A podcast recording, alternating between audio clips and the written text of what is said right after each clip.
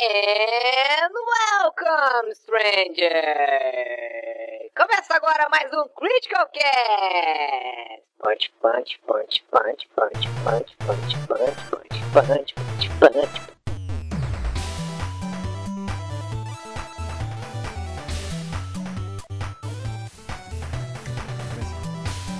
Fala galera, tudo bom com vocês? Aqui é o Eric, essa é a nova edição do Critical Cast. Hoje eu estou acompanhado, como sempre, do meu amigo JV. Tudo bom, JV? Olá pessoas, e hoje nós vamos falar do anel antigo do Eric. Não necessariamente do Eric, de todos nós. Mas falar sobre o seu, só conheço o seu. Além do JV, nós temos também como convidado especial aí meu amigo Valteci, também, que apareceu nos primeiros casts, aí depois voltou a outras atividades do site e está de novo aqui porque ele é bem fã de jogos da From. Estamos aí para falar do Anel Prístino, que é uma tradução chula, ruim, horrível. E a nossa, Nossa, eu queria melhor. é. e a nossa convidada da semana aí para falar sobre o Elden Ring é a Kemi. Tudo bom, Kemi? Tudo ótimo com você. Tudo Vocês, maravilhoso. Na verdade, na verdade, eu preferia estar jogando Elden Ring em vez de estar gravando cast, mas eu, eu acho que todo mundo compartilha esse sentimento porque é, é, é uma desgraça, né? A gente começa a jogar Elden Ring e não, não consegue parar de pensar nisso. Eu não consigo fazer mais nada. É, no dia do lançamento eu fiz uma live de horas jogando. Aí no dia seguinte eu pensei, não, vou fazer live no horário normal. Eu acabei fazendo quase 8 horas. E foi sem querer. Eu só fiz, assim, só foi. Ai, ai. É, bom, antes de começar o cast, vamos aos recados de sempre. Se você gosta do que nós fazemos, nós temos a campanha de apoio aí do, do Critical Cast no apoia.se barra Critical Hits. Nós também temos o pix, arroba criticalhits.com.br, a chave de e-mail aí, né? Caso você queira mandar uns pilas sem se comprometer com a gente todo mês aí. Uh, além disso, se você tem e-mails para nos mandar, envie para podcast.criticalhits.com.br. A gente vai gravar um podcast aí só respondendo perguntas, pedidos de conselho amoroso e tudo mais. Então não se esqueçam desse e-mail. E se você está nos ouvindo ou no Spotify ou no Apple Podcasts ou algo do tipo, deixa uma avaliação aí pra gente também, de 1 a 5 estrelas, de preferência 5. Mas eu acredito que sejam esses todos os avisos aí da semana. Mas vamos lá, Elden Ring, gente, vocês. Honestamente, vocês esperavam que ia ser tão bom assim? Porque, tipo, faz quase 3 anos que a From anunciou. Todo mundo numa expectativa do caralho. Todo mundo esperando, nossa senhora, o jogo vai. O jogo não lança, o jogo não lança. A From não fala de Elden Ring e tudo mais. Nossa, será que tá acontecendo algum problema? Será que o jogo não vai ser tão bom assim? E aí os caras vão lá e lançam simplesmente o jogo do ano, quiçá da década, né? É, bom, as minhas expectativas já eram muito altas e eu confesso que eles superaram. Geralmente, para lançamento, assim, eu mantenho as expectativas baixas desde Cyberpunk, porque foi um dos jogos que eu estava extremamente ansiosa e me decepcionei horrores. É, é- é isso aí. Foi muito triste. Cyberpunk foi o tombo de muita gente aí. Aí, pra qualquer lançamento, eu ficava. Modo sério. Aí, depois de Elden Ring, assim, é, eu joguei Dark Souls 1 e- ao 3, aí depois fui pra Sekiro, depois Bloodborne, assim vai. Ahn, aí a expectativa foi só aumentando, né? Tipo, o que, que eu posso esperar de um Souls-like mundo aberto? Aí, no caso, superou, felizmente. Só que esse tipo de expectativa eu só vou ter com a From, com qualquer outra empresa eu vou ficar no pé no chão. Ah, não. Então, então a From recapturou a, a tua inocência nela. No- no- nas outras produtoras não dá ainda. né? Um pouquinho, um pouquinho. É, não, mas é porque, tipo, foi, foi meio que burrice da nossa parte também hypar Cyberpunk, né? Porque The Witcher 3 foi fora da curva da Project, da Project. Isso. Ah, É, não- proibido termos eslavos, né? Tá proibido. não, não, não. Termos russos só. Só termos russos. Ah. Polonês. É, mas... Ah, então tá. perdão, eu sempre me enrolo pra falar o nome da empresa de Cyberpunk. A CDPR. É. A- CDPR. a- Isso. Eu, eu, eu só queria, eu só queria conf- conf- é, confessar que eu é, dei uma de Eric, porque na verdade, assim, o jogo, o Elden Ring, não sei se vocês lembram, ele foi anunciado oficialmente uns três anos atrás, em 2019, mas começou os rumores do Elden Ring lá em 2017, que o George R. R. Martin, que eu sempre penso no Rick Martin quando falo George. dele, O nome de projeto do jogo era Great Rune. Na minha cabeça, tipo, toda vez que eu falo é, George R. R. Martin, toca. "Nessa, vivendo la vida". Enfim. Aí anunciaram a, o jogo. E, e aí, tipo, era só um projeto. Aí eu pensei, cara, vai ser esse velho desgraçado que tá acabando com Game of Thrones vai acabar com o histórico de sucesso da From Software. Aí tanto que eu não, eu não tive um hypezinho sequer pro jogo. Eu não tava zero empolgações. Eu lembro que eu vi o Valci, o Golias, outros amigos meus, vi- só vivendo, só existindo até o dia do lançamento do, do Elden Ring. Eu falei, cara, vai, não sei, não vai eu, ser bom. Eu, eu tava completamente surtado. Desde o anúncio em 2019, em 2019, eu tava surtado. E para efeito de comparação, Sekiro eu, eu platinei 45 horas. Elden Ring eu tô com 60 e não zerei ainda. É muito absurda a quantidade de conteúdo que esse jogo tem, cara. É É Faz três dias que a mãe do Valteci não, não sabe onde ele está, não consegue contato. É, eu, eu já sou aquela pessoa que não atende telefone. E aí agora quando eu tô aqui distraído, não fudeu. Ela não sabe nem, nem onde é que eu tô, se eu tô em casa, se eu tô, se eu tô vivo. A Polícia Federal já foi chamada, o Valteci já tá sendo chamado de menino do Acre da Bahia. Ah, isso, isso tá acontecendo comigo, só que com o meu namorado, né? Ele reclama que eu passo mais tempo jogando do que dando atenção pra ele. Aí eu falei, pô, todo cara fica, pô, eu gostaria tanto de uma namoradinha Olha aí. gamer. É. Aí quando você encontra, você reclama que eu jogo muito, porra. Aí não dá, né? Prioridades. Um Prioridades. abraço, um abraço pro Ricardo falando nisso. Ah, mas é, é impressionante, assim, é, eu, eu peguei o Elden Ring acho que uma semana, 10 dias antes pra review, e aí eu me lembro Eu que sei do que, que você tá rindo, JV. o, o que que aconteceu, gente? Cara, toda vez que o Valteci É. entra, eu não sei o que acontece. Ah, piscou Ah, a câmera tá Parece aquele, aquelas câmera- creepypastas, sabe? Parece que vai ser o capeta de trás da, da, da, cama dele. Não, nossa, eu tenho um clipe, assim, que vai ficar memorável, assim, da live, que eu tava enfrentando a Rainha da Lua. Aí eu tinha morrido de maneiras muito trágicas pra ela. Inclusive, eu tinha derrotado ela, só que morri logo em seguida por causa do espírito que ela tinha invocado. Ah, Aí teve uma hora que eu tiltei tanto que eu peguei minha garrafa assim e comecei a bater na mesa. Ok, beleza. Só que a minha webcam tava com mau contato. Aí, quando a webcam desconecta na live, ela trava. Só que ela travou em um frame maravilhoso, meu, de puro ódio e estresse. Aí, né, aí, basicamente assim, é igual aquele meme que, tipo, o pessoal ansi- é, ficou ansioso pela estreia de Elder Ring, só que no fim, tipo, o cara tá apanhando pra caralho por infeliz. Aliás, o, o, o pessoal que segue a Kemi e produz conteúdo externo na live dela são os é o melhor fandom.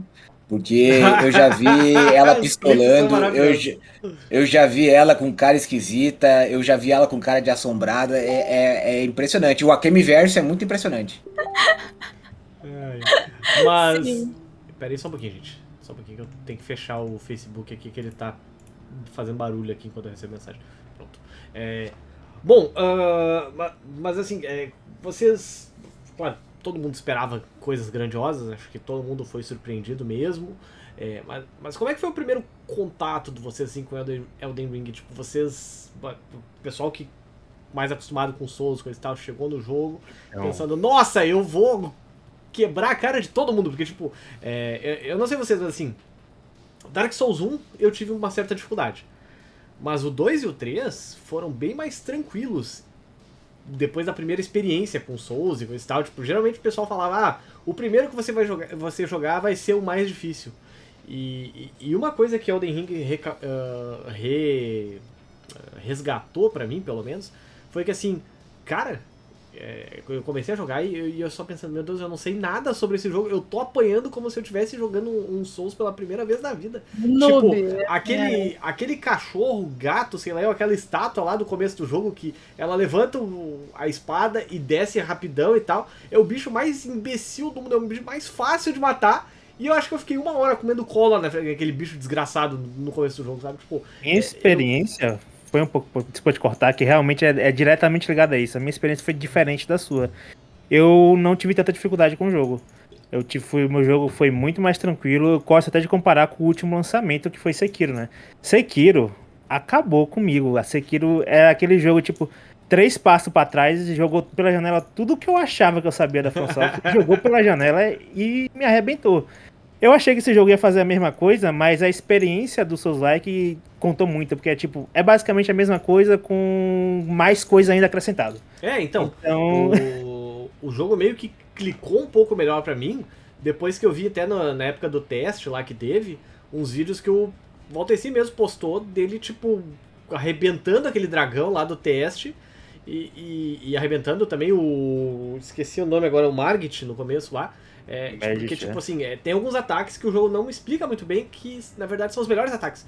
Que é pular e meter o R2 ali, que, que, que, nossa, não só arrebenta, tira muito mais vida do bicho, porque às vezes a gente só consegue dar dois golpes nele mesmo, então é melhor dar um golpe bem dado, né? E ainda entortar ele ali, deixar ele paralisado e tal, pra meter o. A, a O, o jogo foi difícil, sim, pra mim, obviamente, mas, tipo, não foi nível Sekiro, tá ligado? Não foi Sekiro que, tipo, no primeiro chefe eu fiquei duas horas ali na borboleta tentando Ah, mas fazer a, a borboleta é uma puta. A, a borboleta é uma desgraçada, cara. Nossa E Sekiro Senhora. era bem diferente. Sekiro é muito diferente de um Dark Souls comum. Você não, você achava que sabia alguma coisa e a falou: ah, não, isso aqui é muito difícil até pra veterano. Alguém dá um abraço na Brother, Kimberly que a Lady Butterfly trouxe péssimas Nossa, memórias. porra, cara. Não, eu comecei a ter ódio por idoso ali, mano. Brincadeira.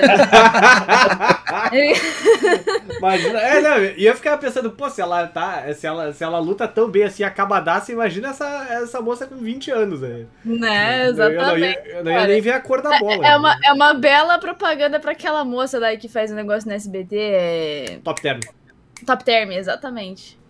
A, a Não só Falar de coisa boa. Nossa, aquela, aquela senhora, na boa, assim, ó, ela, ela realmente, ela parece que ela vai terminar a gravação e ela vai voltar pro caixão ali, porque é, a, a voz é muito de... É, ó, Fechamos velho, o Ricardo, patrocínio, netinho. Fechamos um patrocínio, né? Mas o. É engraçado que eu, eu dropei o, o Sekiro no, na Lady Butterfly. Que eu tava sem, sem tempo, irmão, na época. Falei, ah, eu não vou ficar me estressando mais do que eu já tô estressado. Foi bem na época do mestrado. Eu não E preciso aí- disso. Eu não preciso disso pra minha vida. E aí, é, eu fui o que menos joguei o Elden Ring aqui, provavelmente. Até porque eu tive casamentos pra ir final de semana e aí eventos Pegou o buquê, sociais JV? fodem com a vida gamer.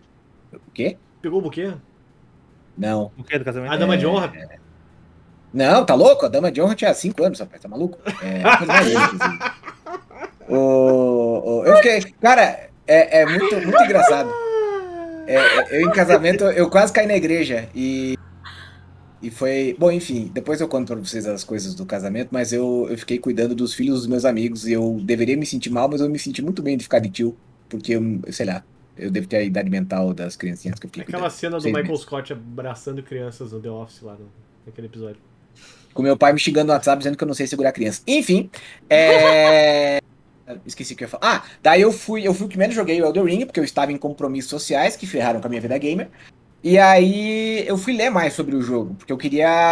ah, como eu joguei só o comecinho, eu ainda não fui contaminado por toda a expressividade do mundo. E aí o que eu mais tenho visto o pessoal falar no, no Reddit, por exemplo, é que o Elden Ring ele conseguiu capturar ah, o estilo Like Souls, né, que a gente conhece desde o primeiro Dark Souls, com ah, algumas funções do Sekiro que foram extremamente elogiadas, exceto a segunda vida, né?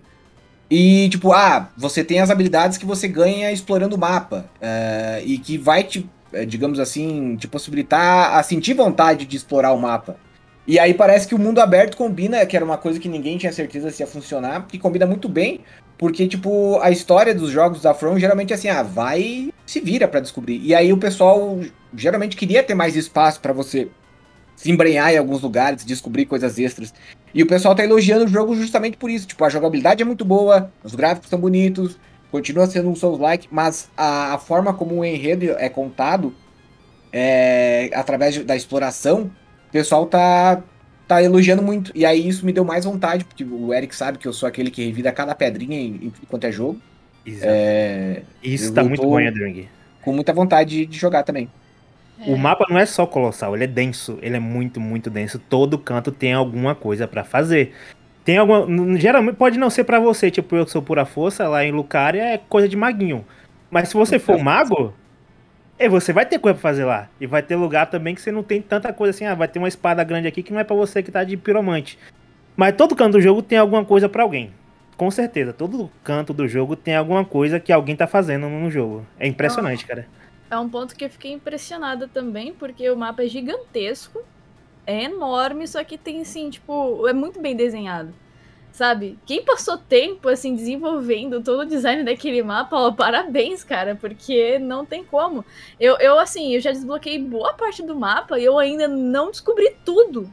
Eu tô com, sei lá, acho que quase umas 40 horas de jogo, assim, porque eu joguei bastante, tipo, tanto em live quanto off-stream. Off-stream eu fiquei explorando o mapa. Sim. Fiquei explorando pra ver o que que tinha, porque eu falei, mano, o que tem tanto nesse jogo, assim, sabe? Nossa, aí tá tomando boa parte da minha vida. Eu acho que Elden Ring vai ser a minha ruína social.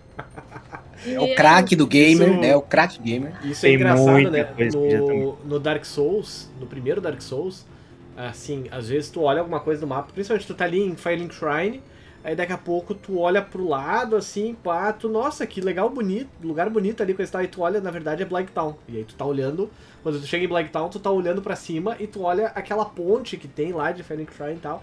E, cara, Elden Ring é isso vezes mil.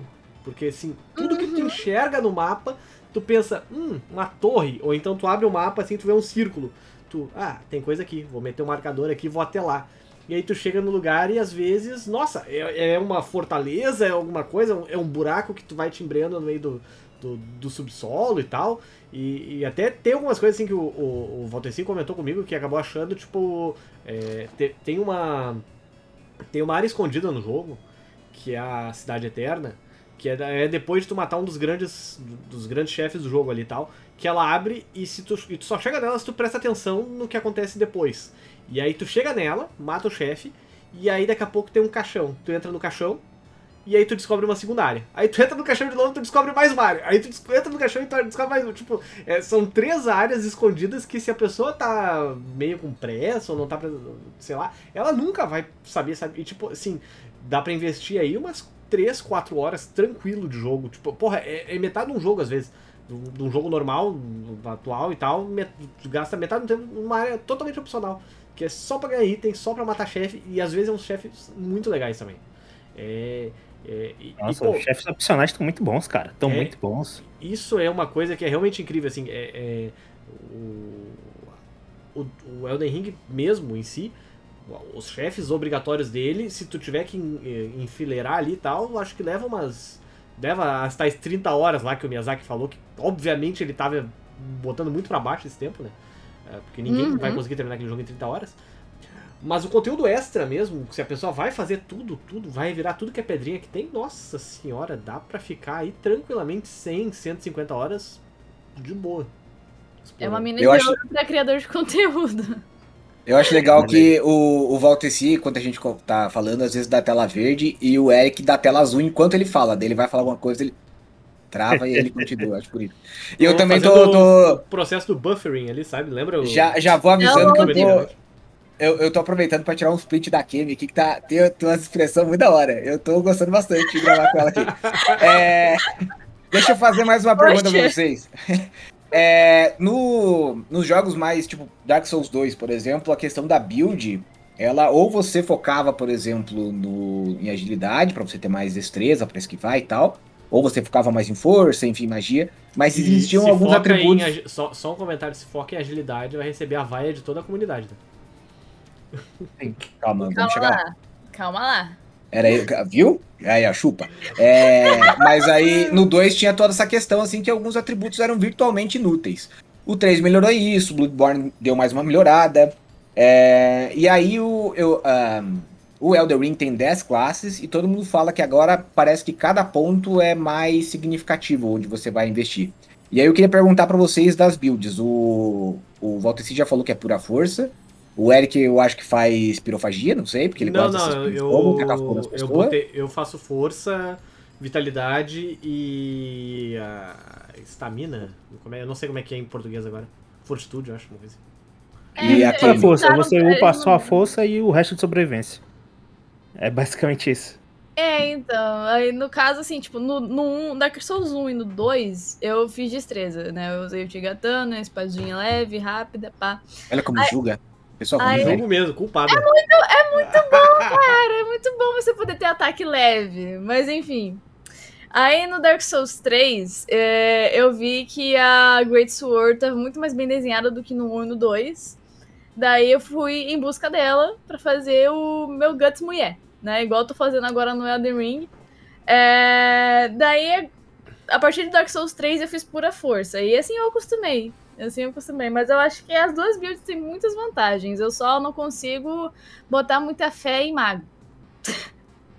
Mago tá roubado, mago tá forte, tá imbecil. Você upar o seu cajadinho, botar 50 de inteligência, não tem quem te pare. Tem vários vídeos no Reddit mostrando justamente isso. Tá É, tão roubado quanto é no Dark Souls 1. Dark Souls 1 era classe quebrada nesse aqui também. É, tá, aí o modo, tá aí o modo fácil, né?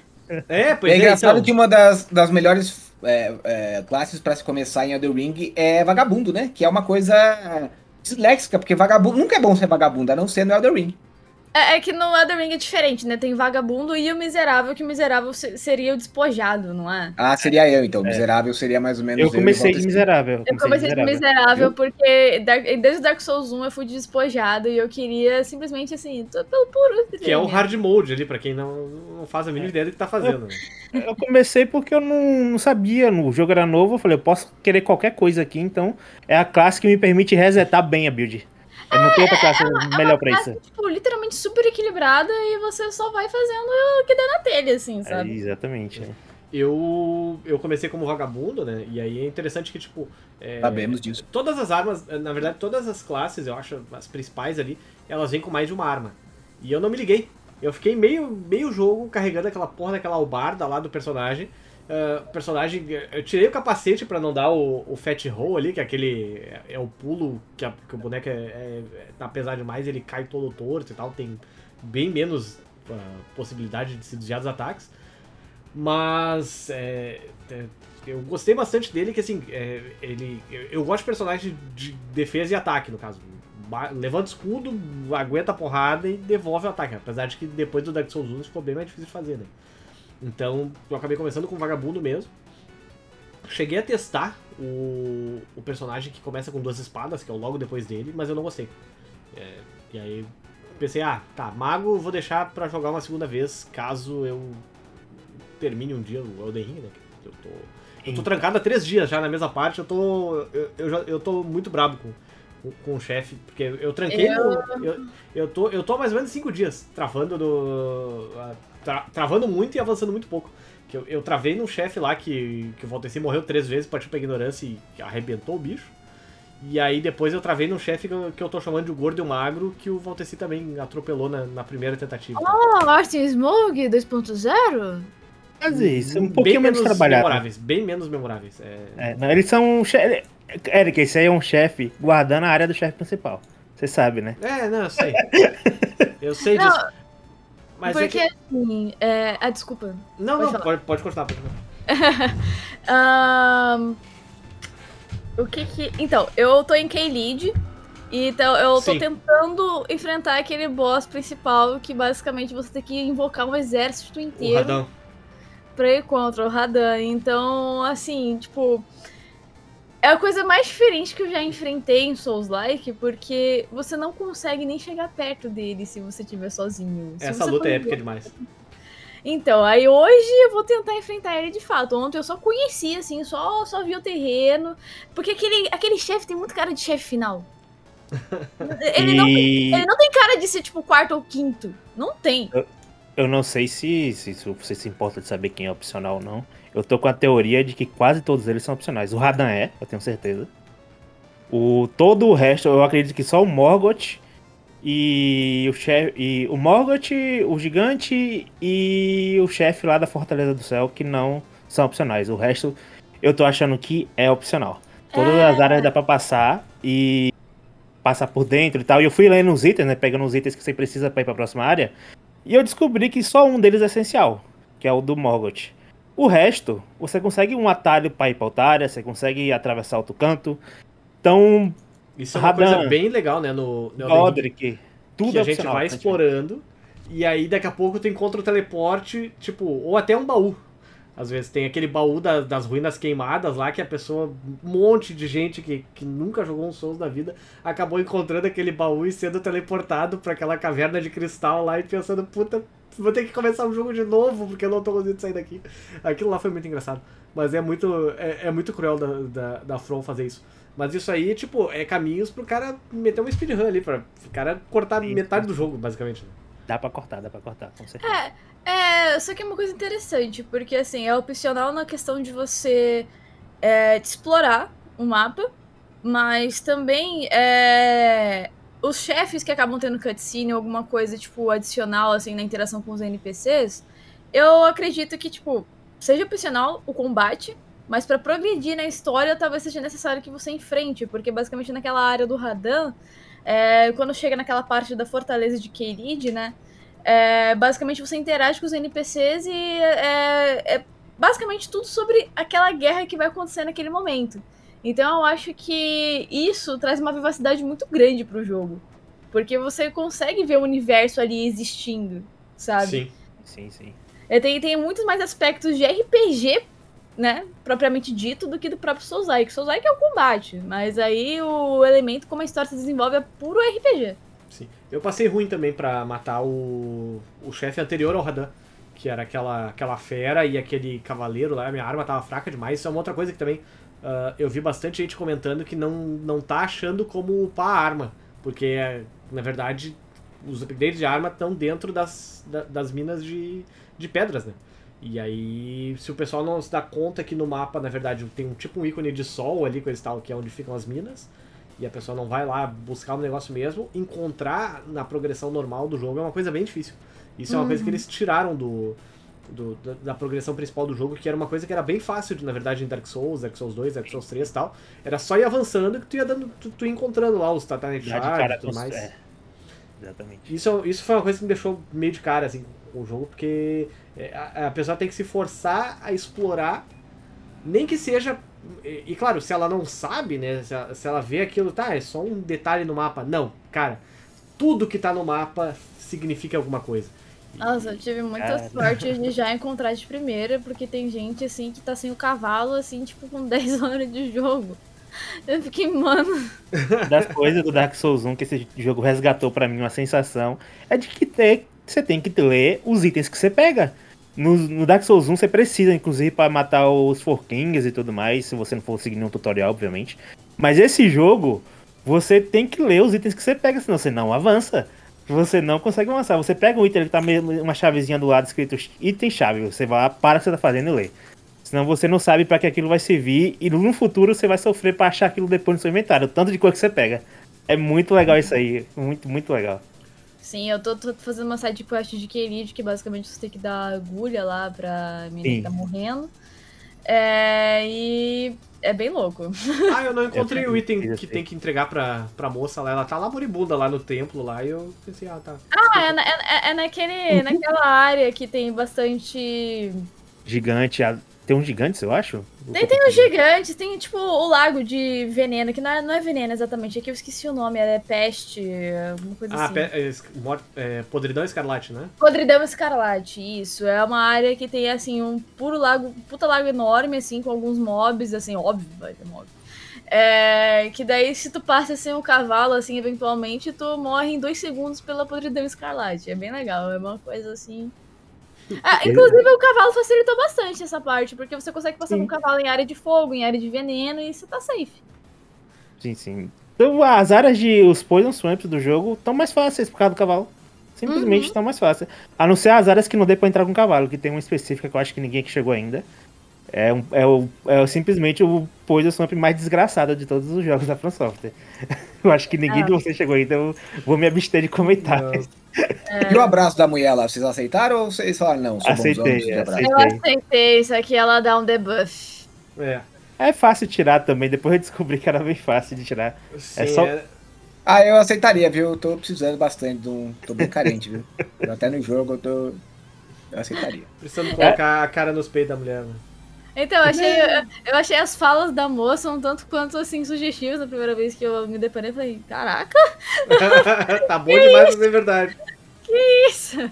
É cilada, é que nem, é que nem as minhas histórias no Tinder. Eu sei que vai dar errado, mas eu vou mesmo assim, porque, né? A gente vai fazer o quê? Uma aventura, né, JV? Tô fazendo É. nada, tô fazendo nada. Morreu 150 vezes pra chegar aqui, aproveitar a viagem, pelo menos, né? Calorzinho humano. É, a É. bonfire, né? Do jogo. Vocês estavam falando do Radan, eu descobri depois que eu matei, do, que eu matei o Radan que dava pra invocar muitos NPCs. Eu cheguei ali tão Tu tá forte. brincando. Meu Não, Deus! sério. É, Eu cheguei não, ali tão eu, forte. eu, eu te mandei no, no WhatsApp, a game, o, o, o link do, do vídeo do, do Valteci matando o Radan sozinho em menos de um minuto. Tipo assim, é, é uma coisa realmente, tu olha assim, tu fica, não, não, vai, vai a merda, sabe? Vai. Eu Não, arrebentei não tanto falo mais na, contigo, não, na não primeira conversa comigo. tentativa que eu falei, cara, tá bom. É isso, então. O site foi da hora. Aí depois eu vi o pessoal comentando, ah, tem que juntar mais exército. Eu falei, como assim? Tinha NPC pra, pra summonar? Não, é porque tu tá tão acostumado que aquele negócio é mensagem, que daí você passa reto, você nem lembra. Eu vi a boss fight, eu puxei o cavalinho e fui na direção dele. Foi isso que eu fiz. Ah, não, eu, eu, eu- eu vi o negócio ali é, que eu tô jogando offline. Eu não, não tô jogando com. é, acho que no, no primeiro dia que eu tava jogando o jogo, caiu a conexão do servidor e aí o jogo me quicou. Eu tava no meio do chefe. Aí eu, ah, vai se fuder, não vou. E- Isso é uma coisa que tem. o pessoal tem reclamado bastante. Que, que às vezes Sim. o servidor cai e a pessoa é quicada no meio da partida. É, Servidores online estão um pouco ruins. Eu tô jogando online, É. posso falar mais disso depois, mas. E sim. aí eu peguei e simplesmente botei pra offline e aí tô só invocando os NPC que aparecem pelo jogo mesmo. Até. Eu, eu não gosto de invocação. Eu não gosto de ser invadido também. Pô, o cara já tá estressado que tá na 25 tentativa ali do lugar. E veio o imbecil encher o saco ainda, sabe? Aí não, tá. Aí tá, invoquei. é, Pô, a gente invoca basicamente um grupo de pagode ali, né, pra ajudar, porque é uns 8, 10 bonecos ao mesmo tempo. E. É Vingadores Ultimato. É, não.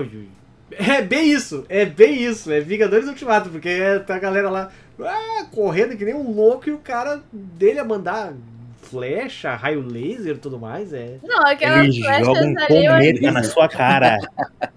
Ele, é o dá uma de cometa, não é? Madara, velho. Ele, Não é dá uma- ele- ele ele é joga o cometa, cometa e depois ele vira o cometa. Ah, tá. É, Ne- Nem com o cavalo você consegue desviar daquele cometa lá. Você tem que dar consegue. uma rolada, assim. Consegue, Consegue, sai consegue correndo. rolando. Quando ele sobe, tu sai correndo. Deixa o cometa cair nos teus aliados. Aí consegue a pé volta. também. Você consegue rolar pra direção do cometa que o iframe do rolamento vai, vai te salvar. Não, não, então, eu consegui desviar com rolamento. Mas agora com, assim, o cavalo correndo assim, eu não consegui. Porque, tipo, muitas batalhas são facilitadas porque o cavalo ele é muito rápido. Daí você consegue desviar de ataques às distâncias, assim. Mas não foi o caso do Radan comigo. Isso foi uma coisa que eu gostei também do jogo. Que no começo do jogo tu pega o cavalo e aí tu pensa, hum, agora eu sou imbatível com esse cavalo porque ele é muito rápido, né? E aí daqui a pouco tu vai chegar num chefe ou outro que na verdade o cavalo te atrapalha. Uhum. Porque o, o ataque do inimigo é tão longo e aquela bosta daquele cavalo te derruba tão fácil às vezes que é mais fácil tu descer do cavalo, colar na perna do cara e ficar ali com o palitinho de dente. Toma, toma, toma, toma, filha da puta, morre. Tem, tem um truquezinho aí, não sei se muita gente percebeu. O cavalo, pra montar e desmontar, tem iframe igual rolamento. E é, o de montar é maior do que o do rolamento. Então o que é que você pode fazer? Você chega de um do cara, desmonta o cavalo, dá uma cacetada. Quando você vê que ele vai fazer um ataque poderoso, você monta no cavalo. Você não vai ser acertado. Dá pra Olha abusar aí a disso aí. sacanagem, olha a Dá pra sacanagem. abusar disso aí. Hacker. É hacker. Dicas É. avançadas de Elden Ring com Valteci. Inclusive, Não, vou fazer um vídeo de, de dicas avançadas aí, vou, vou aproveitar essa. É, outra coisa que eu notei também, que eu tô. Agora eu, eu infelizmente tive que me entregar pra, pra tática do covarde, que é ficar farmando, né? Eu, eu sou contra farmar, eu sou, eu sou a favor da pessoa. é, vai aprender a jogar o jogo, vai melhorar teus equipamentos, etc e tal. Mas aí eu tranquei naquele gordo magro filho da puta lá e eu tô, tô simplesmente andando e matando os bonequinhos na área dele. Porque em dois minutos dá 21 mil de runas lá, então. Cara, eu até agora não entendo como você trancou nesse chefe. Ele é. Eu vou gravar um vídeo depois e vou te mostrar. Sério, Ele é Tá normal. de incapaz mesmo, cara, na cara. é, é sério, que ódio, que ódio. É, eu tô invocando o Oleg também, que é o, o bonequinho lá que dá pra, dá pra invocar pra, pra ajudar. Pra ele basicamente morrer pra um deles enquanto eu mato o outro. Só que daí eu não consigo matar o. Tipo, a única vez que eu consegui matar o outro deles, é, ele já tinha invocado de novo o cara que morreu. Aí eu matei o cara, dei a última porrada nele e pensei, ganhei. Quando vê plau, uma lança na minha orelha, eu morri, sabe? Tipo. Eu só olhei e pensei, ah, puta que pariu, não aguento mais isso. Me deixa passar. Pior que assim, quando você esgota a barra de HP do chefe, você não pode se sentir vitorioso. Porque foi o que aconteceu comigo. Eu esgotei a barra de HP da Rainha da Lua e plau, morri do fantasma que ela tinha invocado. Cara, foi uma das maiores sensações de impotência que eu já passei na minha vida. Ah, o primeiro chefe que eu matei no Elden Ring, no- eu até gravei pro. Mandei, acho que postei no Twitter até. Que o, o primeiro chefe que eu matei foi o, foi o Margit. E aí. Aliás, o primeiro principal ali e tal. E, e no- na minha campanha do review, eu. eh, Na verdade, assim, eu tava quase matando ele, ele me derrubou do cenário, e aí antes do meu boneco registrar a morte, o, a minha invocação matou ele. Então, na verdade, eu matei ele, morri. E o jogo computou como vitória, tipo, subiu a conquista ali e tal, eu avancei a área e tava o Margit morto. Eu, ah, que alívio, mas nossa, É um alívio, mas aqui no caso não apareceu o inimigo derrotado, simplesmente você morreu. Ah, porque. Legal. Não, e essa, Vocês e que essa jogaram mulher, bastante. essa mulher, ela parte pra ignorância, né? Porque ela tá quase perdendo e ela invoca um dragão, tu olha aquilo, tu, caralho, o que que eu vou fazer agora?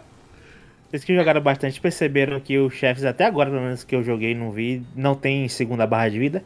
Eles têm duas, três, quatro fases de graças chefe. a Deus, cara, graças a Deus. Isso Mas é a você não é- Souls 3. Você não é beitado por uma segunda barra de vida. Você tem às vezes três fases do chefe, tem cutscene no meio da barra, mas a barra é sempre a mesma. Você sabe o tanto que você tem que bater até derrotar ele. Sempre você vai saber.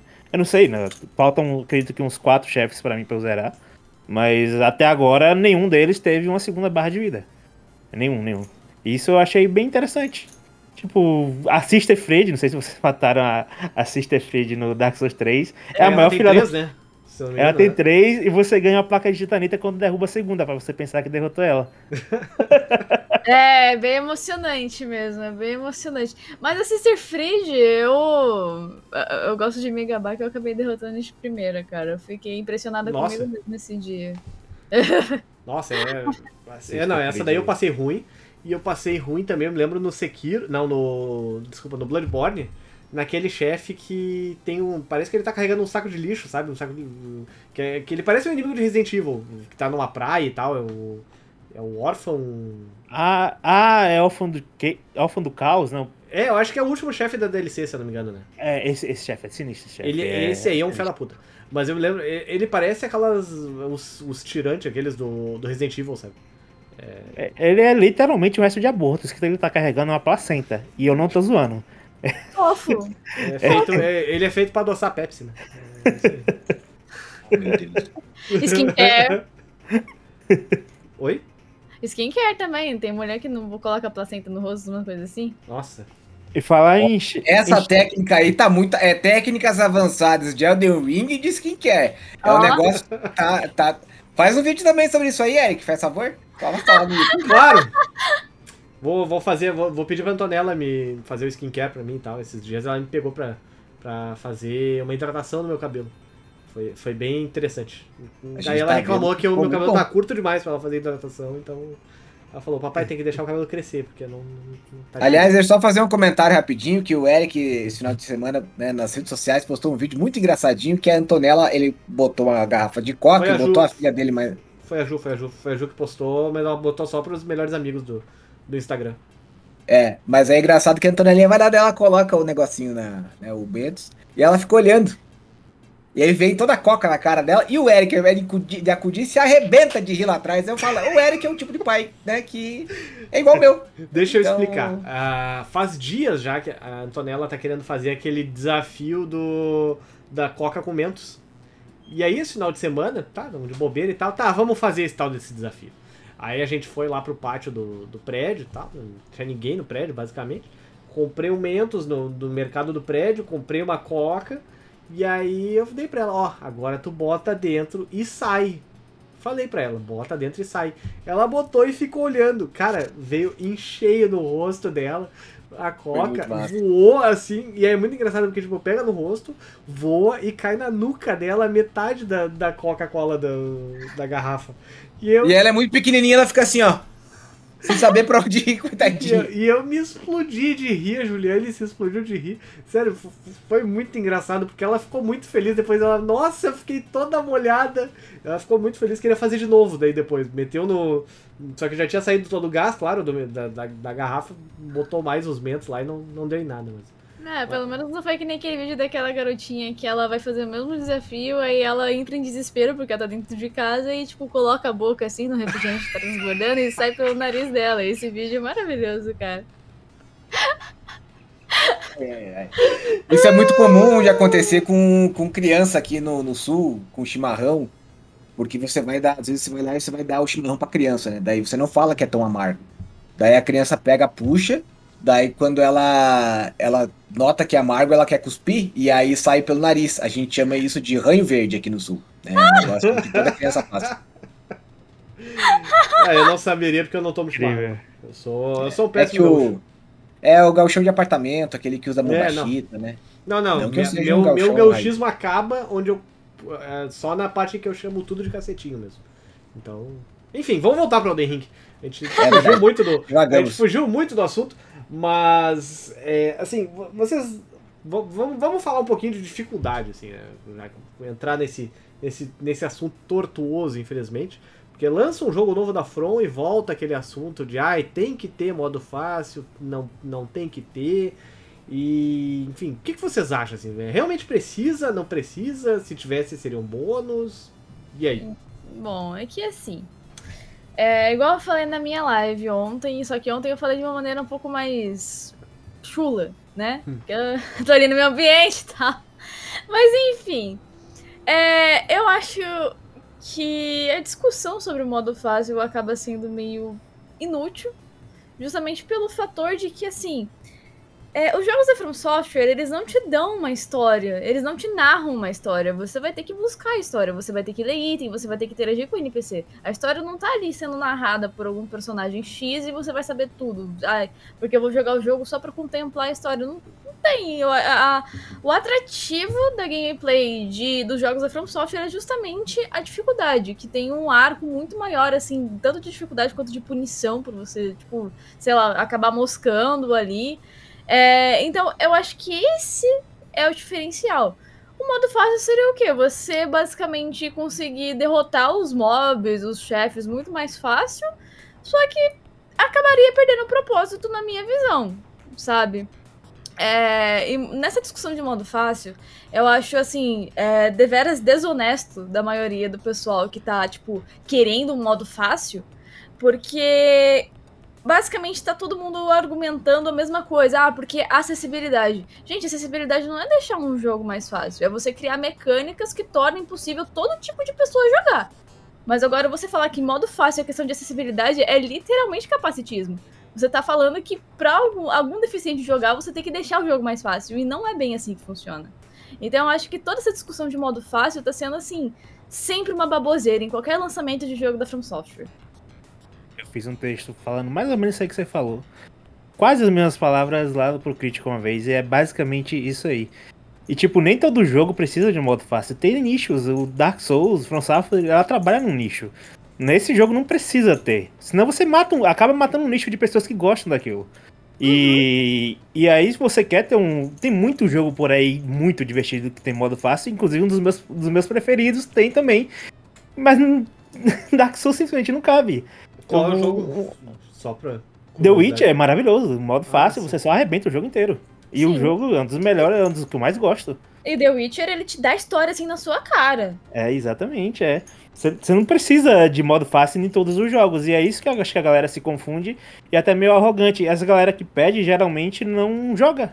Não nunca joga. tocou num jogo, nunca sabe, não sabe como é que funciona, não sabe como é que a comunidade funciona. A comunidade adora que todo mundo tenha a mesma experiência no jogo. Uhum. Simplesmente ama. E é um, é um dos pilares da comunidade. Aí tem gente que argumenta, não, mas você pode botar no seu modo difícil e ser hardcore do mesmo jeito.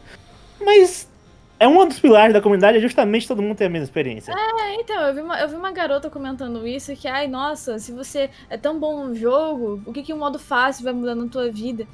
Hum, assim, ninguém joga Souls-like, Dark Souls, independente, ninguém joga isso de forma competitiva. De tipo, ai, eu derrotei aquele boss não sei quanto, não sei o que.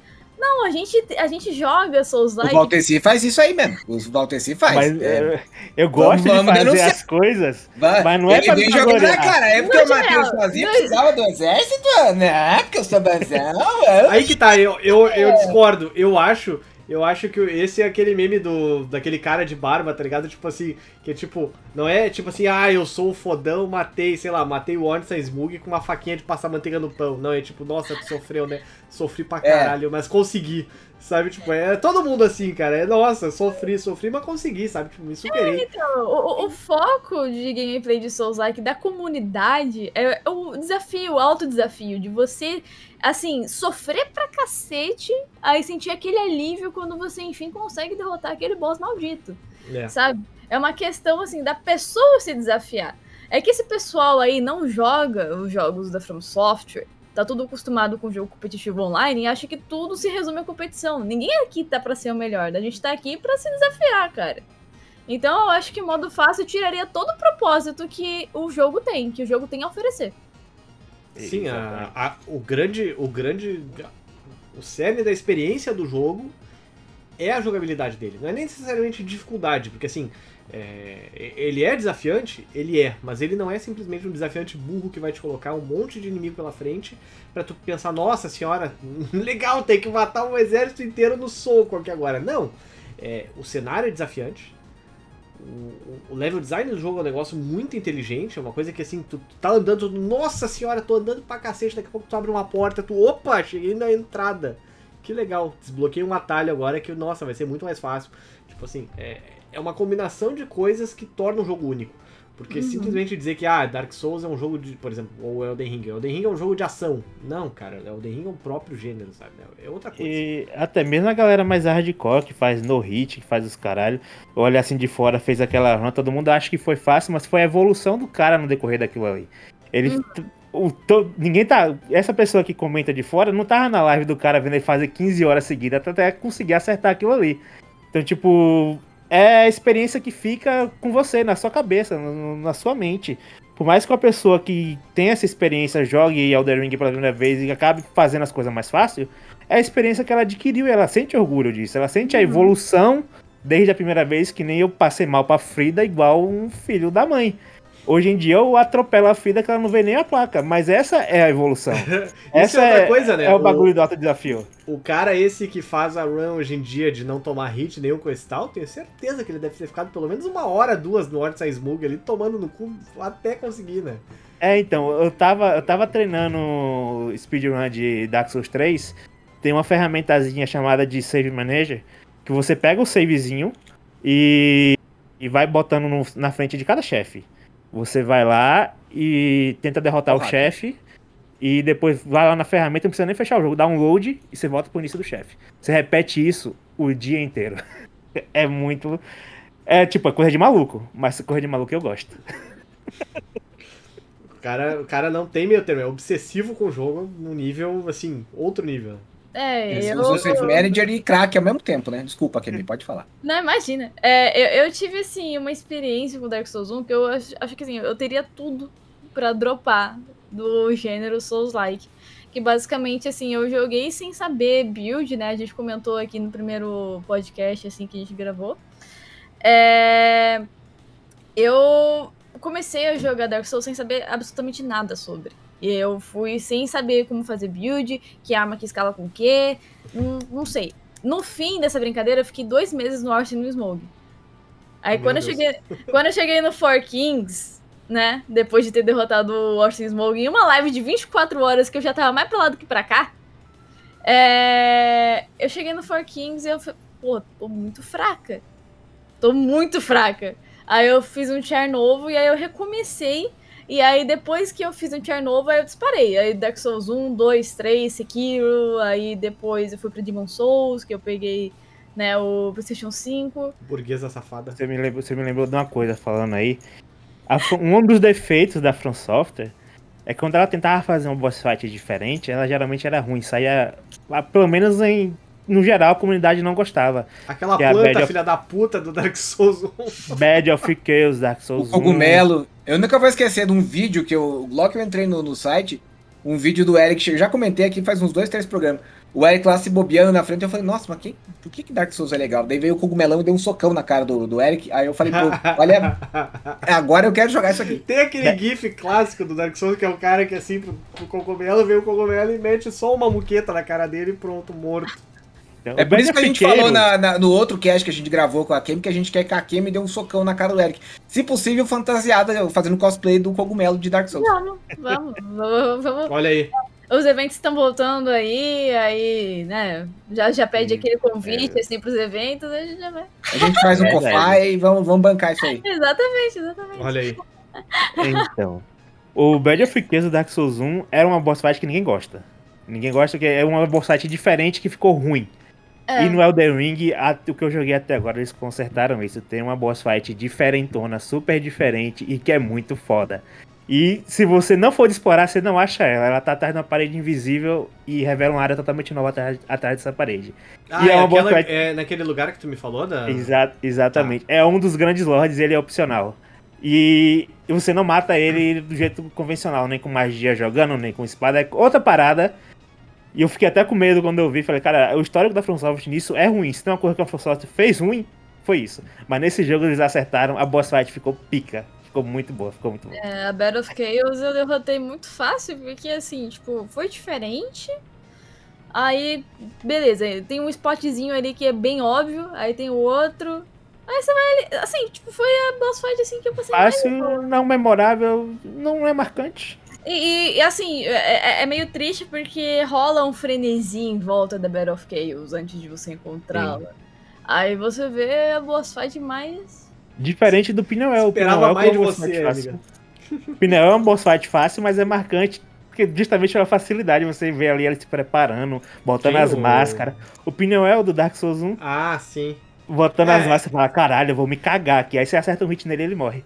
É que a dificuldade, a dificuldade do Pinwell, na verdade, é passar pelo Lavo de Carvalho de bicicleta lá antes, né? Que é, Sim, é sim. foda aquilo, né? Nossa senhora, tu, tu pensa, ok, esqueletos, daqui a pouco, filha da puta rola, cara, socorro.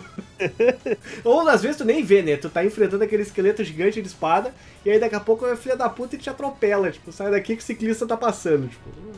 Nossa, aquele, aquele mob é horrível, eu odeio. Nossa, pelo amor de Deus. E no Dark Souls 1 ele é, ele é o mais filha da puta, né? Ele, tem- É. ele volta no Sim, 3, sim. mas no 1, nossa, nem se compara.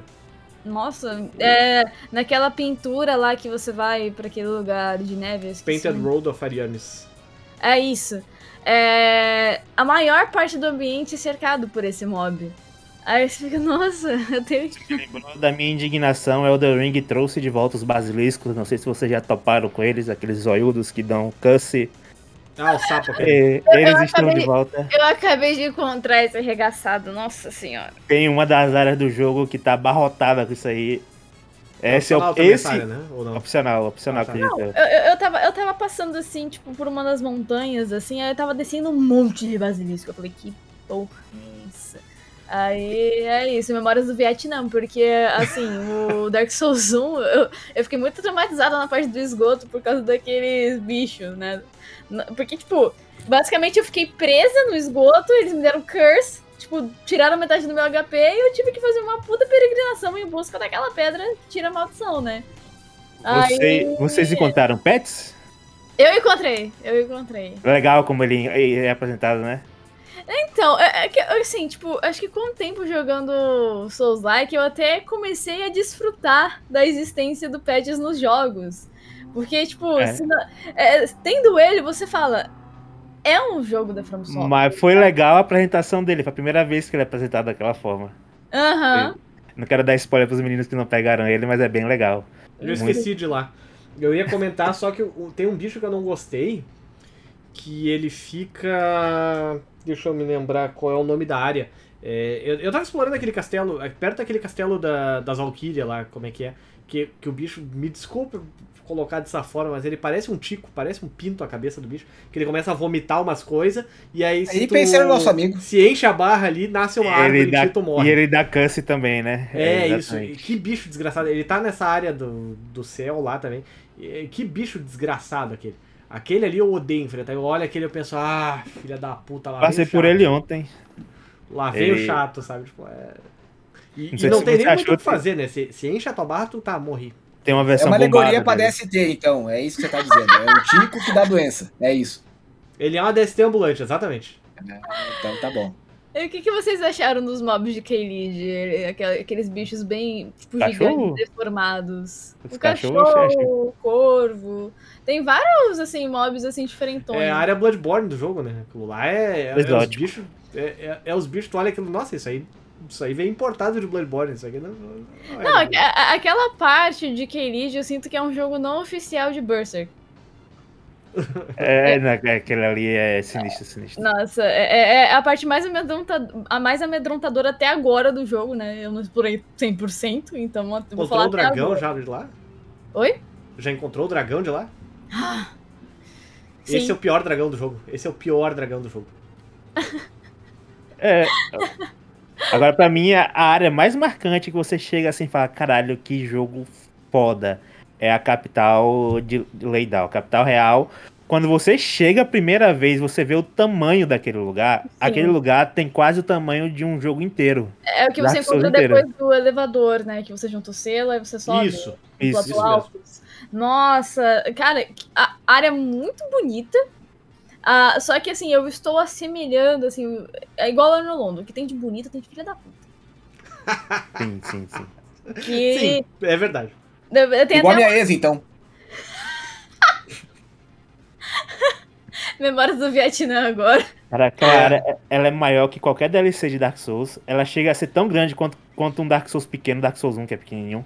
Chega a ser tão grande quanto, é absurdo, é absurdo. Aquele tamanho, eu fiquei boca aberta assim, falei, caralho, que como que os caras deram tempo, dedicaram a fazer isso aqui tão bem feito e tipo, não é Por nem isso que metade, levou tanto tempo, né? não é nem um décimo do jogo essa capital.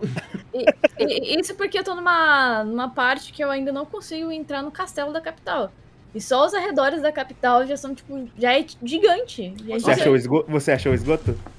É, não, não, mas me comentaram sobre na live. Eu Tem um quero- esgoto na capital e é do tamanho da capital aquela porra. eu- eu- eu- então, falaram que tem um mapa subterrâneo e tal. Aí eu quero, quero experimentar. É, é porque assim, on- ontem eu fiquei a maior parte da minha gameplay enfrentando um boss que é opcional. Mas eu fiquei assim, orgulhosa de querer tentar derrotar, que é basicamente assim, uma, uma besta fera com uma espada, tipo, totalmente frenética, com um mago que dá escudo pra ele. Então, tipo, é, é um dos primeiros boss duplos que eu tô enfrentando. E, é, assim, tipo, numa parte assim, meio que parece um labirinto, assim, eu nem lembro aonde que eu, que encontrei essa parte. Eu só tava explorando assim e eu encontrei. Eu não tô lembrado dele pra. Eu não Olha sei aí, se eu enfrentei. já vai abrir o jogo agora, já, já vai sair atrás, Cara, esse jogo. eu- cheirando o Eric, sangue. Eric viu, o tanto que eu explorei esse jogo, eu, eu- nos primeiros 24 horas de lançamento eu meti 15 horas de jogo e eu não tinha saído de Lingrave. Então, então tanto que eu explorei e ainda tem coisa pra trás é porque o jogo é realmente tem muito segredinho, muito cantinho ali que Isso é uma coisa que eu tô pensando agora.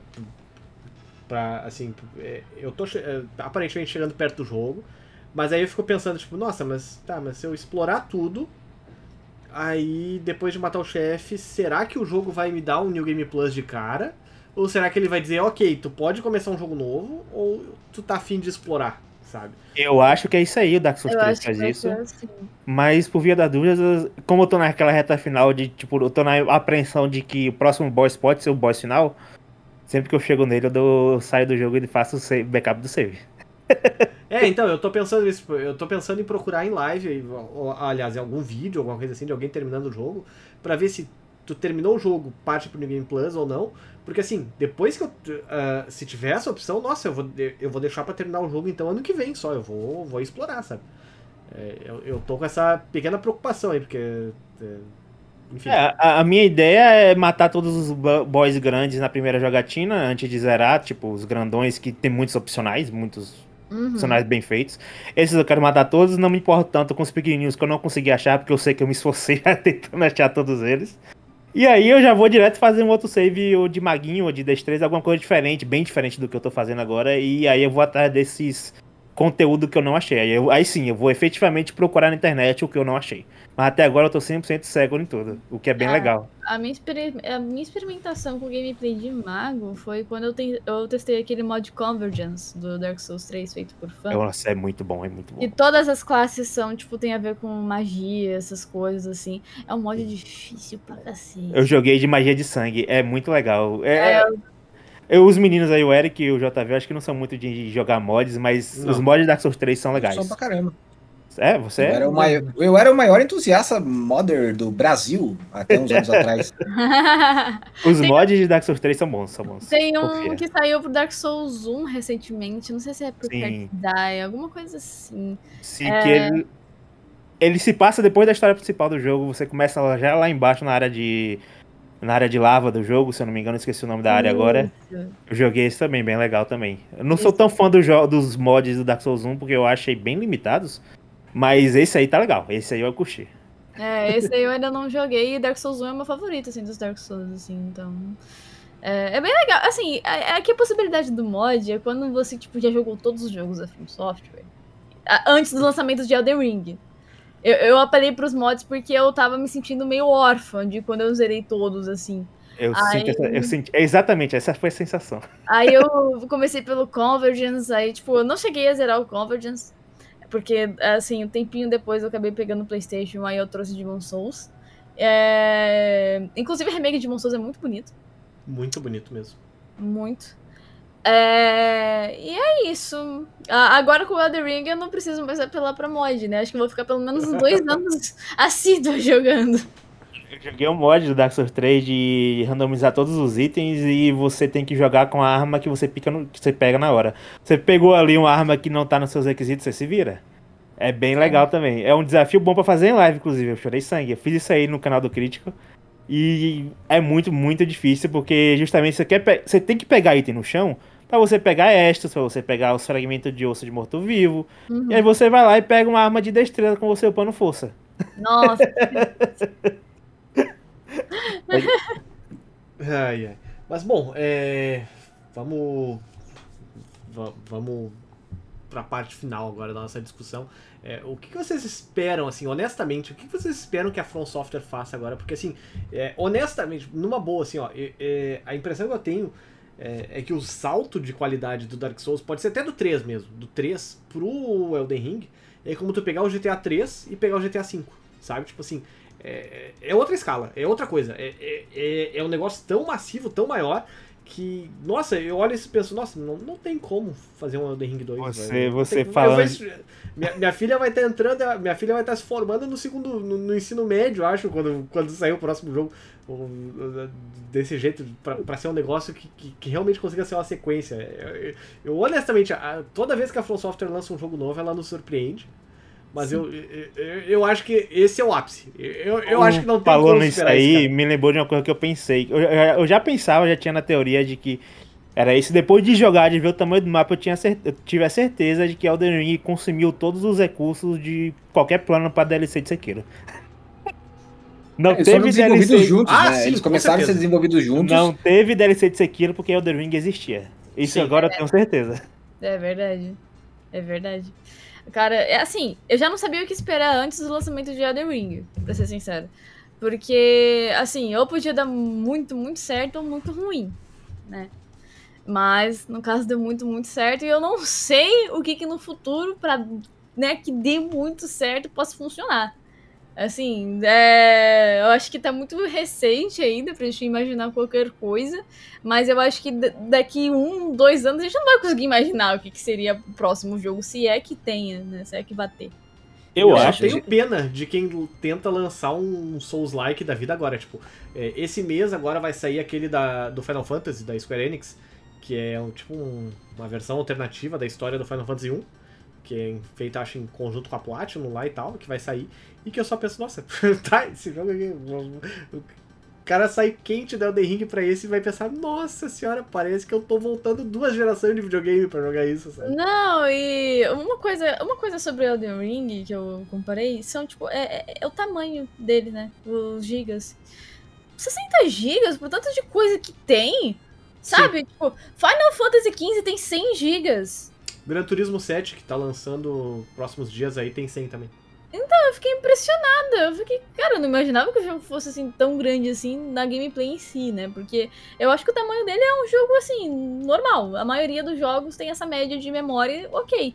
Eu pensei que, assim, eu jogando sem saber o espaço de memória que ele ocupa, eu ia imaginar que ele ia, lá, maior do que o Final Fantasy XV, que é tipo mais de 100 GB. Verdade, o Redemption 2 também é mais de 100 GB. Aí eu fiquei realmente impressionada, cara. Sim. É, essa parte aí. Eu ia Mas, falar enfim. alguma coisa, eu esqueci. E tu- o que tu espera da, da From Software agora, Volteci? Na verdade, era isso que eu ia falar. Eu acho que ela tem capacidade de surpreender, porque ela já provou isso. Não precisa ser necessariamente um Souls-like que arrisca, que foi o que ela fez com Sekiro. Sekiro fugiu Sim. da fórmula e é muito bom. Eles podem. ele- ele- ele- eu acho que eles conseguem fugir da fórmula um pouco. Não 100%, mas eles fugiram igual o Sekiro fez. E fazer uma coisa bem diferente que vai, sei lá, atropelar qualquer jogador de Souls-like que nem Sekiro fez aí. Compensação, né? Eu acho que o Elden Ring mata meio que a possibilidade também do, do DLC do Sekiro e também do Bloodborne 2, por exemplo. Porque tá todo mundo tipo, ah, quando é que vai lançar um Bloodborne novo? Quando é que vai lançar um Bloodborne novo e tal? E tipo, é... Eu já tô na dúvida se, se vai ter DLC pra Elden Ring, porque é muito grande o jogo. Eu não sei se. Eu não... O jogo é a DLC, sabe? Eu falei, cara, será, será que eles tiraram recurso pra uma DLC disso aqui? Porque não parece. não parece que, que te Não. deixaram alguma Não, coisa e- fora. É, então, e aí fica tipo aquele negócio. Não sei se vocês lembram do The Witcher quando lançou. O The Witcher em si, o 3, é imenso. Uhum. O Hearts of. ah, como é que é o. É Hearts Hearts of of Stone. Stone, Hearts of é. Stone. Eu acho que ele tem mais umas 15 horas. E o Blood and Wine tem mais umas 25, uma coisa assim. Tipo, é. É, é, é, é, um- é um- É, porra, é- eu- é uma eu- DLC com o tamanho do jogo, cara. Eu amo as DLC de Dark Souls, o Injustice é maravilhoso, mas Blood and Wine é a melhor DLC de todos os jogos, pra mim, na minha opinião. É a melhor DLC já feita, não tem sem é condição. verdade. É que eu tentei jogar The Witcher, né? The Witcher 3, depois que eu né, joguei todos os Dark Souls e tudo mais. Experimentou drogas mais pesadas. É, e eu acabei, tipo. Sabe?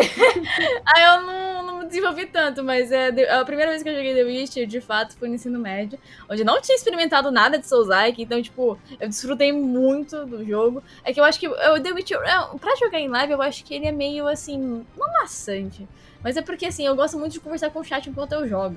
Então, eu acho que o tanto de história e diálogo que ele te, diálogo que ele te fornece, você acaba ficando meio limitado a, tipo, prestar atenção no jogo ou falar com o chat. Então, tipo, Sim.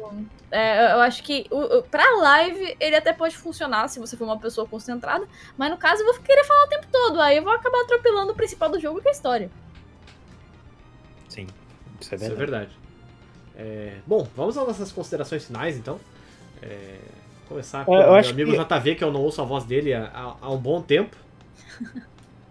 É, eu queria começar agradecendo a Kemi pela presença. Presença memorável, como sempre. É, desde o último.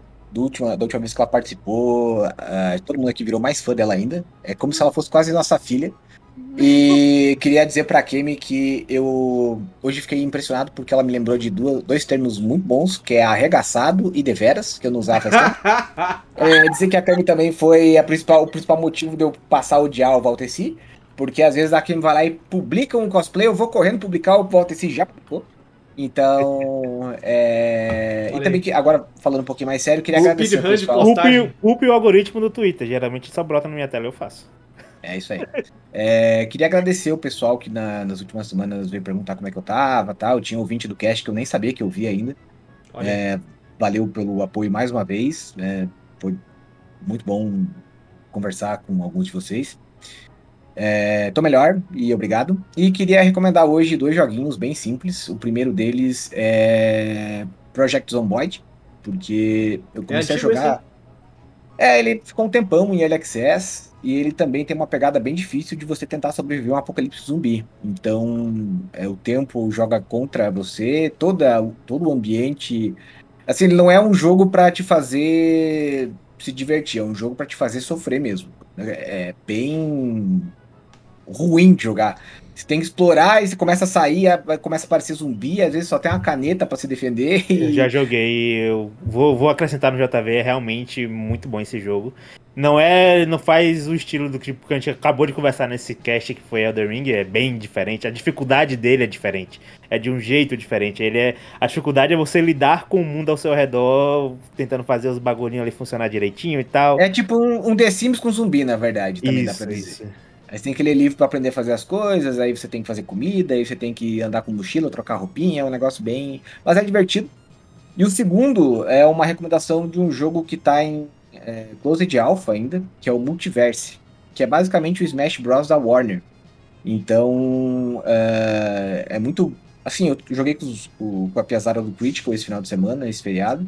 É bem legalzinho, bastante balanceado. Aí é engraçado também que você tá lá vendo dois times se bater, daí tem o Superman e o Pernalonga de um lado e o Tom e Jerry e o Jake da Hora da Aventura do outro. É, e é bem, mas é- funciona bem. Então, tô empolgado, ele ainda tá em close alpha, você pode conseguir sua chave para jogar, talvez, dependendo da, da data que esse cast vai ser publicado. É, e também serve para o pessoal ficar de olho, porque provavelmente ele vai chamar bastante atenção quando ele for lançado. E é isso aí. Beijo no coração de todo mundo, até semana que vem. Volta assim, meu querido, suas considerações finais. Eu não pensei em alguma coisa pra recomendar, mas enquanto o JV tava falando, eu vi que saiu a atualização de Elden Ring e a gente esqueceu de comentar a única coisa negativa que o jogo tem, que o jogo saiu porcamente otimizado. A única É. coisa ruim que o jogo teve de fato, a gente não pode deixar de falar, isso foi muito ruim. Tem um amigo meu que tem uma placa, uma 970, que não é uma placa tão ruim, e não tá conseguindo jogar, simplesmente. E ele é muito fã, ele tá, tá muito triste com isso, na verdade. E É bem triste. eu acredito que vai consertar, não é algo que a gente tem que dar um foco muito grande, porque vai ser consertado aí eventualmente. Mas não dá pra deixar de falar, foi um problema que aconteceu, um problema grave. É, porque o, o hype que quem joga em console viveu, quem joga em PC acabou. Mas aí que tá. Até console tá ruim. Tipo, é óbvio que tá muito mais jogável, mas eu vi o pessoal falando no, no PlayStation 5, no Xbox, não pega os 60 FPS o tempo todo. Ah, E, tipo, não, isso não existe, cara. O Esses controles tá pega absurdo. mesmo. Inclusive, a dica pro pessoal aí que tem um PlayStation 5 é jogar a versão de PS4. É baixar a versão de PS4, porque daí ela roda de PS4 Pro. E aí o. O único problema, né, é que o sistema operacional do, do PS5 é uma merda. Que daí tu não consegue transferir o save da versão de PS4 pra de PS5 depois quando atualizar e voltar a funcionar o jogo direitinho e tal. Uhum. Inclusive, Mas- tá dando problema no save do PS5, né? A From Software recomenda que se você estiver jogando no PS5, você saia do jogo e não deixe ele em modo repouso. Ah, não, pode mas isso aí deu problema no meu Xbox também. Eu tive que fechar e abrir o jogo de novo, porque É. hoje de manhã eu fui jogar um pouco e aí quando veio falha em carregar o save, eu comecei a. Eu comecei a infartar aqui. eu- Puta, Tem 50 como fazer horas backup de, no console? 50 horas de jogo no lixo. Tem na nuvem. Mas não. Foi só fechar e abrir o jogo de novo que deu certo. Graças a, Amém. graças a Amém. Deus. É, é. Aqui, minha querida, suas considerações finais. É, quero agradecer a todo mundo aqui pelo carinho e consideração que vocês têm por mim. Fico feliz, assim, que a gente tenha formado essa relação aqui. Eu me sinto muito querida. É, e recomendação, cara. Olha, eu tô. Fora de live, eu tô jogando jogos mais tranquilos possíveis. Possíveis. Candy Crush. É. Persona. Tô jogando muito Persona 5. Bom jogo. Inclu- inclusive, acho que semana passada ou essa semana mesmo eles fizeram 25 anos de aniversário. É, eu não trouxe assim, nenhuma recomendação muito expressiva, assim, tipo, que seja difícil também de você encontrar. Eu tô jogando também Gris, que é um jogo que eu encontrei na Steam. Inclusive que botei na minha lista, assim, e o pessoal assim, me presenteou ali da live e tal. Ah, e eu quero agradecer também pela Bandai de ter me dado a oportunidade de jogar no Early Access, assim, tipo, antes da hora de lançamento de fato. Então, isso tudo só é possível também graças ao poder de divulgação que vocês têm. Então, muitíssimo obrigada. Isso aí. É, bom, bom, galera. é, muito obrigado a todo mundo que ouviu mais essa edição do Critical Cast. Minha, indicação não é jogo, na verdade, é minha indicação. Ou pode ser também, pode ser o Gran Turismo 7. O Gran Turismo 7 lança essa semana pro PlayStation 5 e pro PlayStation 4. E quem tá acostumado aí com jogos de corrida mais arcade vai sentir a diferença. Porque o, o Gran Turismo 7 ele é um jogo muito mais puxado para simulação, ainda que ele não seja 100% simulação, é, se tu for tentar jogar como se tu estivesse jogando Forza, por exemplo, a primeira coisa que tu vai ver é o teu carro rodando na- no areião. É, porque assim, é, é um jogo muito mais tipo. é, não sei se vocês ah, lembram ou, tem, ou acompanham Fórmula 1, por exemplo, que obviamente os caras não entram a 300 por hora nas curvas. né? Eles freiam bem antes de entrar na curva e aí depois eles aceleram conforme estão fazendo a curva, por exemplo. Não é o carro, tipo, entra deslizando, como se fosse um. tivesse sabão nas rodas e tal. E o Gran Turismo, essa é a ideia muito mais dele. E aí até a, a- quem jogou muito mais o Gran Turismo pro review foi a minha esposa. A Ju é completamente viciada em Gran Turismo, então, tipo, eu montei o meu PS4 Pro no quarto, e aí ela jogava, aí eu, eu vinha pro Elden Ring e ela ia pro Gran Turismo. E aí a gente ficava E jogando. as crianças, coitadas, tiveram que se, se dormindo, criar as crianças, sozinhas. as crianças dormindo. As crianças. A Alice aprendeu a andar nesse final de semana, inclusive, porque não tinha ninguém pra pegar no colo. Não, mas a Alice ainda não tá andando, inclusive semana que vem é o aniversário dela. É, Oh. ainda, ainda, ainda não aprendeu a andar, mas esse final de semana ela tava com uma- um biscoito de polvilho na mão, mastigando, e ela deu três passos pra frente. Então, estamos quase lá. Já sabe o que fazer já pra dar pra um criança ano, andar, bicho. então. Polvilho, ela já tá andando. É. Já E tem um ano, caralho, velho. assim de polvilho, assim. As crianças iam dormir e a gente ia jogar e, e, assim, é, tá, tá muito legal o jogo. Tá muito legal o jogo. Poderia aproveitar um pouco melhor o conteúdo dele na forma como enfim, ele vai te conduzindo na, na campanha, porque meio que ele acaba do nada e aí tu, tipo, ah tá, ok, o que, que eu vou fazer agora? Aí tem as corridas pra te jogar. Tipo, a campanha dele não é tão extensa assim, mas, é, mas tá bem legal. É, para quem tá com saudade de jogar Gran Turismo, para quem tá com saudade principalmente dos Gran Turismos clássicos lá, que é o 1 e o 4, né, que são os, os que mais marcaram, 1, 2 e 4 no caso, é, tá valendo a pena. E, enfim, além disso também tem a série, é, eu não me lembro como é que é o nome em português agora, mas em inglês é Inventing Anna, que é uma série que tá bombando aí na Netflix, que ela é da, da Shonda Rhimes, que é a criadora lá do Grey's Anatomy, aquele monte de série que ela já fez também, How to Get Away with Murder também é outra que ela fez. Que a história dessa série é o seguinte, é, tinha uma mina que era alemã e tal, que ela meio que meteu um golpe em toda a alta sociedade lá de Nova York, fingindo que ela era uma socialite. E na verdade ela não tinha um puto no bolso. E aí ela fez uma galera sustentar ela, tipo, hotel cinco estrelas, iate, etc e tal. E ela ia metendo golpe em todo mundo. E, e, e é impressionante que ela virava amiga dos bilionários e tudo mais. E, É, e a inventando galera- Ana mesmo, o nome em português. Inventando Ana, é. É E aí a baseado em fatos reais, né? Só pra. Isso é baseado. E aí, e aí que tá, a história é baseada em fatos reais. E a história começa com ela já presa. Descobriram os golpes dela e tudo mais. E aí ela vai contando a história pra uma, uma repórter. Uma repórter que tá com a carreira dela quase fracassando e tal. E consegue convencer a guria a tornar ela famosa. Porque o que ela queria, na verdade, era ser famosa. Ela não queria que, enfim, fosse taxada a, a imagem dela como uma socialite burra e tudo mais. E ela queria, na verdade, mostrar que, olha só, eu sou muito mais esperto que vocês tudo. Vocês tudo bilionário, milionário, caralho, eu enganei todo mundo aqui, seus trouxas. E, enfim, bem, bem interessante a história. É, é, é bem. Tá, tá bem legal. A gente tá no terceiro episódio ainda, mas é bem interessante. E só eu queria, inclusive, só pra terminar, se tivesse uma série contando como que é a vida, sabe? Como é que é o dia a dia de um bilionário, coisa assim, eu, eu tinha curiosidade de assistir. Porque deve ser muito, muito, muito curioso, tipo, é, esses tempos tava. Eu, eu me lembro que tava aquela mulher lá, que, que é aquela cantora, acho que é a Grimes, acho que é. Que ela era mulher do Elon Musk, se eu não me engano. Sim. E, e, e aí eu fico me perguntando, tipo, como será que é a vida dela? Como será que era a vida dela antes? Porque ela já tinha muito dinheiro, né? E aí como que será que é, deve ser, tipo, teu marido ser um dos caras top 5 mais ricos do mundo aí, tipo. sério, honestamente, como será que é, tipo, o cara simplesmente, ah, eu quero tal coisa. Estala o dedo, cai na, ca- na casa dele. ah, enfim, eu, eu realmente tinha curiosidade de saber como é que é a vida de um bilionário, sabe? Tipo, se é muito mais simples do que a gente imagina que é, ou não, enfim. é, tinha que ter uma série aí cobrindo a vida dessa gente muito, muito endinheirada, porque se a pessoa já é milionária, já é outro estilo de vida, né? Já é outra coisa completamente diferente. O Eric precisa Mas, conhecer nossa, aquele canal É dois, três níveis acima, tipo. Nossa, aquele. Nossa, o Entertainment. Vai, vai assistir o Keeping Up with Kar Kardashians, Kardashians.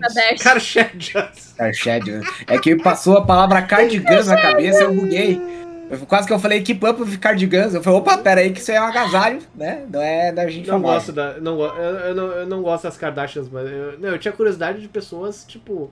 Não filhas de gente rica e tal, que tá. se Olha o preconceito contra herdeiros, que é isso, meu Deus? Também queria. Também queria. Profissão herdeiro também queria, mas eu, eu realmente queria saber, tipo, da, da vida de pessoas que.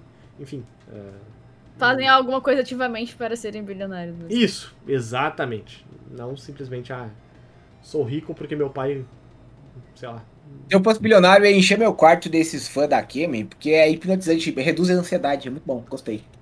Desses o quê? Esse, o fã ali, ó, faz. vum, Aqui. vum. Ah, É. tá. Ah, Calma, sim, né? sim.